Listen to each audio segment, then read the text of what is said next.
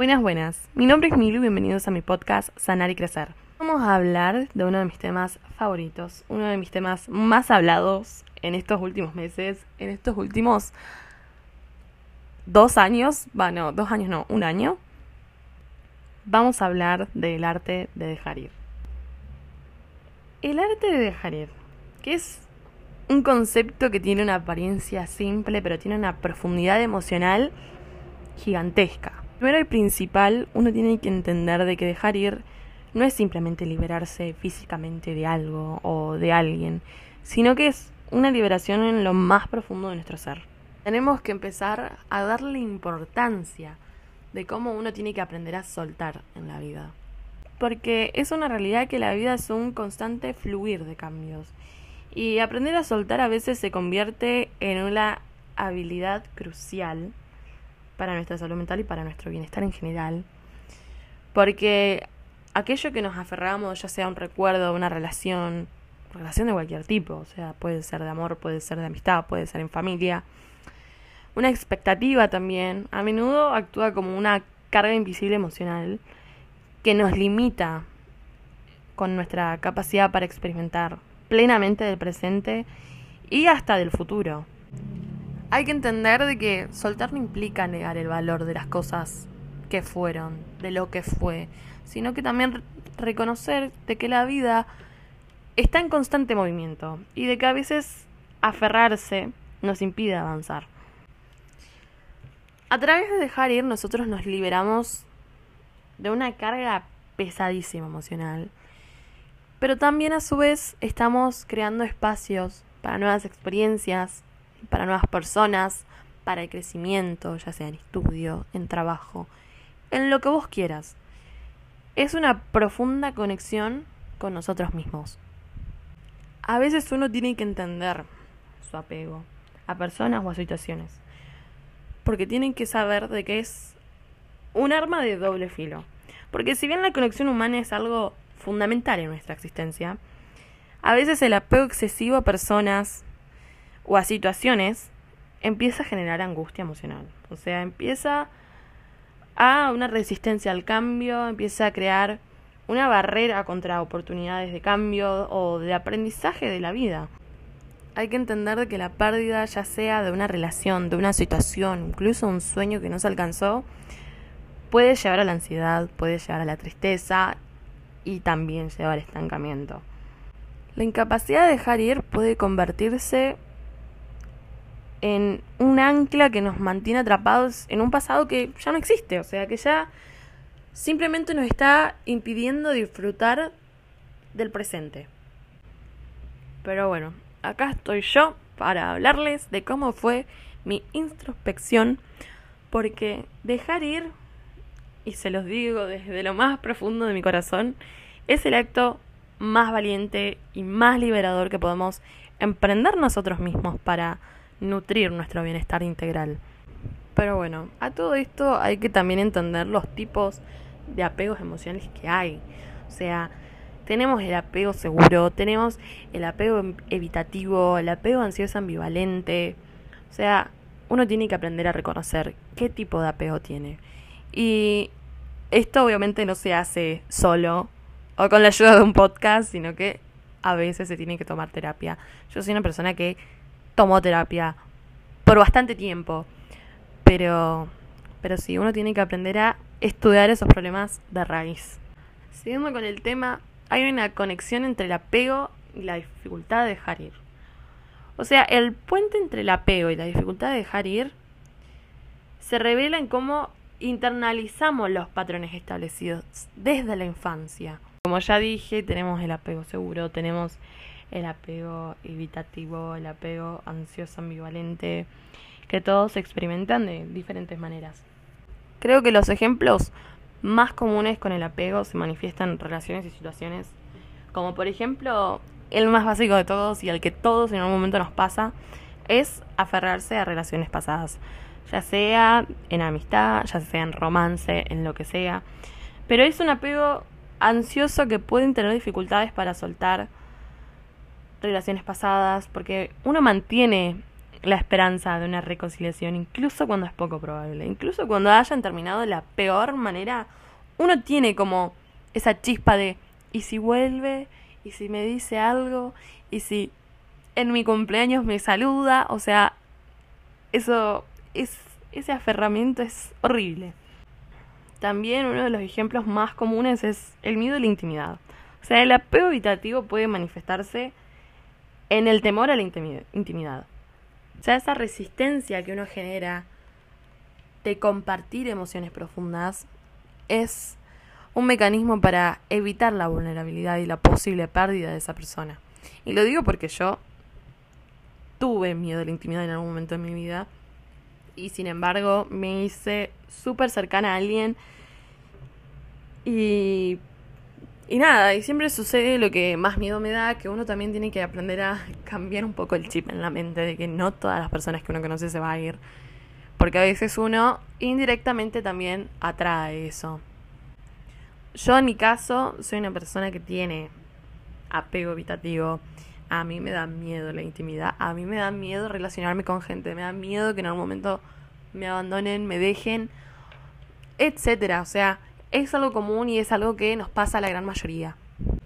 También, como uno de los ejemplos, tenemos la dependencia emocional. Que yo creo que las personas con el apego ansioso se manifiesten con esta dependencia emocional y buscan constantemente la validación de la otra persona y la cercanía de esa persona para calmar sus inseguridades. Pero no se trata simplemente de... Hay, o sea, a veces es una paja estar con alguien que está todo el tiempo inseguro, que es como, o sea, dale, te quiero, date cuenta, o sea, ¿cómo más te lo tengo que decir? Y eso yo lo sé. Pero a veces la otra persona te da motivos para estar inseguro, te da motivos para que vos te sientas de cierta manera que no formas parte que te deja de lado o lo que sea. Pero bueno, ahí estamos las personas con apego ansioso que buscan la validación constante de esa persona y también la cercanía para que calmen tus inseguridades. O sea, que te digan, che, baja un cambio, las cosas no son así, que te expliquen. Que a veces es cansador, lo sé, pero, pero puede llegar a ser necesario.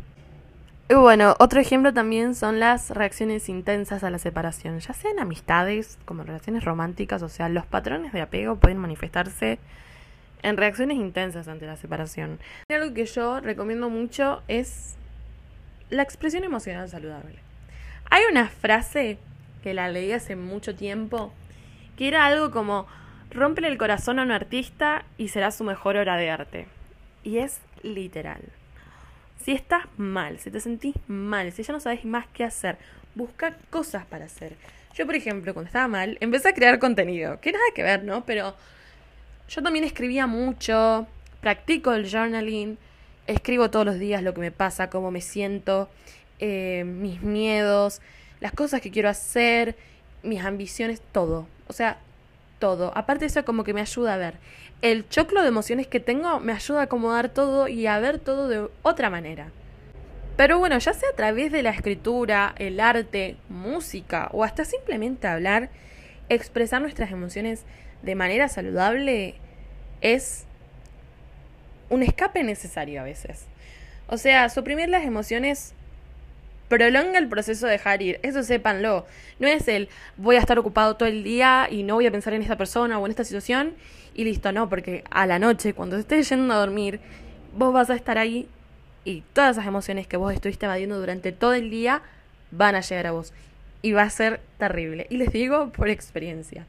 Uno tiene que aprender a vivir esas emociones, a sentir esas emociones, a construir en base a esas emociones y liberarlas es también liberar la carga emocional. Pero bueno, ante todo esto hay que hablar también de la importancia de la autorreflexión y de la expresión emocional saludable.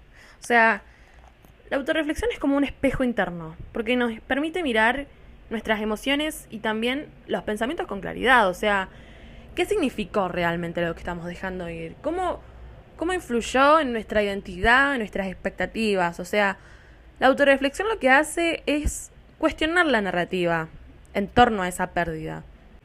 Pero también hay que comprender de que el proceso de sanar no es lineal. No es lineal en lo absoluto.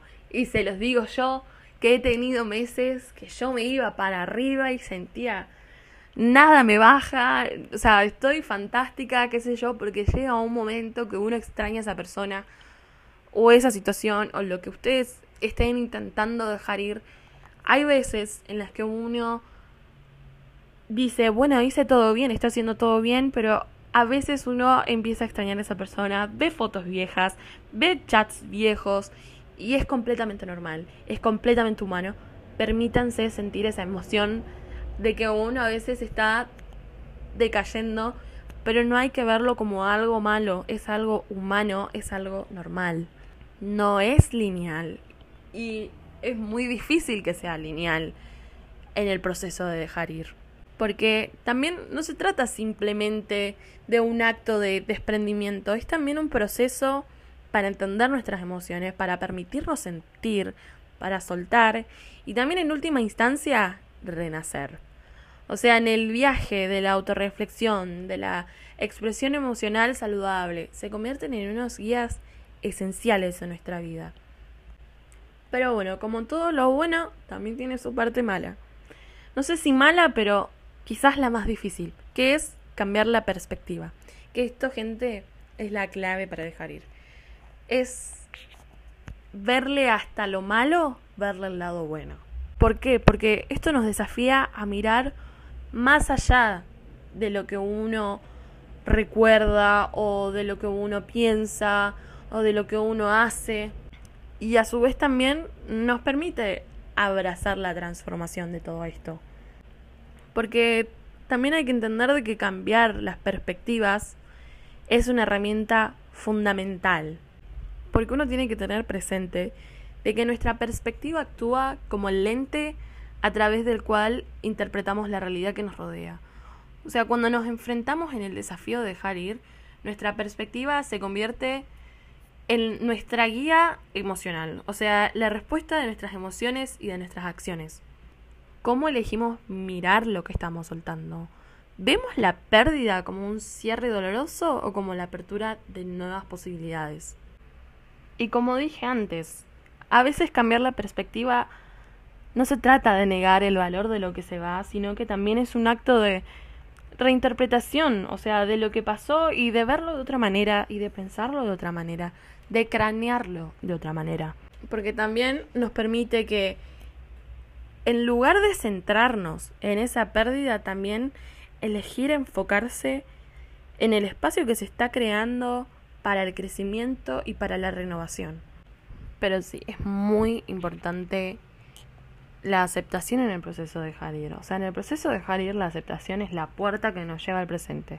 O sea, aceptar que el pasado ya no existe y de que el futuro todavía no llegó y nos permite sumergirnos completamente en el ahora. Porque dejar ir se convierte en un acto de liberación, no solo de objeto de nuestra sujeción, sino de la carga emocional que llevamos uno tiene que aprender de que a veces las situaciones cambian, de que las personas entran y salen y nuestra capacidad para adaptarnos determina nuestra resistencia emocional. Y hay veces que uno genera una rigidez mental. O sea, se convierte como en un freno en el proceso de dejar ir. Aferrarnos a la rigidez de cómo deberían ser las cosas crea un conflicto constante entre la realidad y entre las expectativas. Pero para esto hay que comprender de que cambiar perspectivas también facilita la aceptación y la adaptabilidad. Uno tiene que empezar a crear un espacio para la comprensión y la empatía, hacerse preguntas.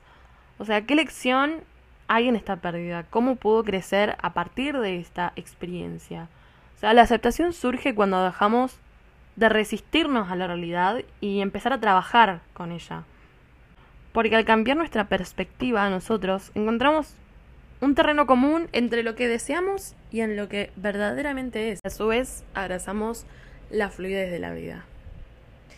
Bueno, también les quiero contar sobre estrategias que a mí me funcionaron, o sea, ejercicios prácticos que a mí me facilitaron en el proceso de soltar. Una de ellas es el journaling, o sea, básicamente escribir un diario. Tenés que dedicar tiempo para escribir tus pensamientos y tus emociones. Em, uno de los ejercicios más comunes, por lo que yo busqué, fue hacer una lista de lo que estás soltando y escribir una carta de despedida. Es como un acto que alivia esa carga emocional que uno tiene. También, bueno, la práctica del mindfulness, que ya se los dije, este, incorporar la atención plena en las, en las actividades diarias, o sea, ya sea lavar platos, salir a caminar, enfocarte plenamente en el presente, en el ahora.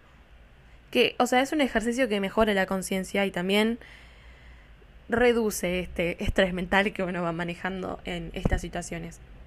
Bueno, también por último, una lista de gratitud. O sea, enfocarte en lo que tenés en lugar de lo que no tenés, en lugar de lo que estás soltando.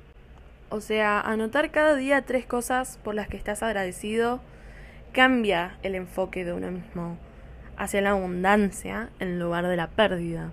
También les recomiendo meditación. Yo con la meditación no soy tan buena. Si bien me gusta a veces, la gran mayoría de las veces me duermo. O sea, em, hay un montón de meditaciones guiadas en YouTube, em, en Spotify también. Y, y se lo súper recomiendo. Hay veces que yo me lo tomé en serio y de que de verdad yo andaba con la meditación llorando en el medio de la noche, pero realmente uno siente un cambio. Y bueno, dentro de todo, la importancia de dejar ir para el bienestar mental. A veces la resistencia al cambio y la incapacidad que tenemos para soltar están ligadas con el sufrimiento mental. O sea, la carga emocional que uno acumula al aferrarse a lo que ya no nos sirve, también se traduce a ansiedad, se traduce a tristeza y en, en última instancia a un estancamiento emocional. O sea, dejar ir, por otro lado, libera espacio para el crecimiento, para la aceptación y fundamentalmente para la paz interior.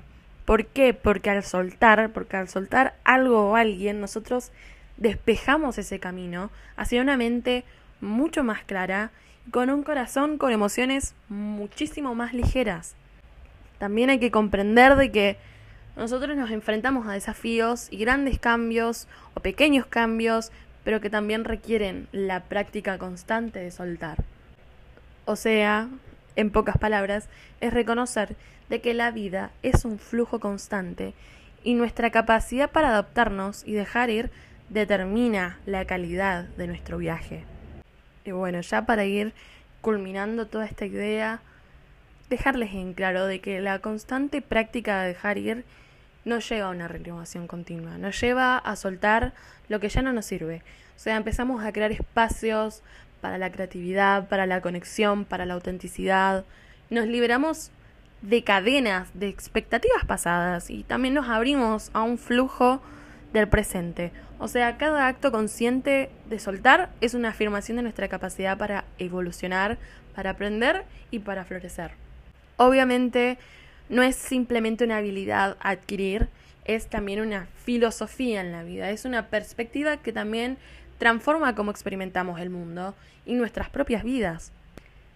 De ahora en más, quiero que pienses de que cada día es una oportunidad para soltar, para abrazar el cambio y para renovar en el fluir constante de la existencia.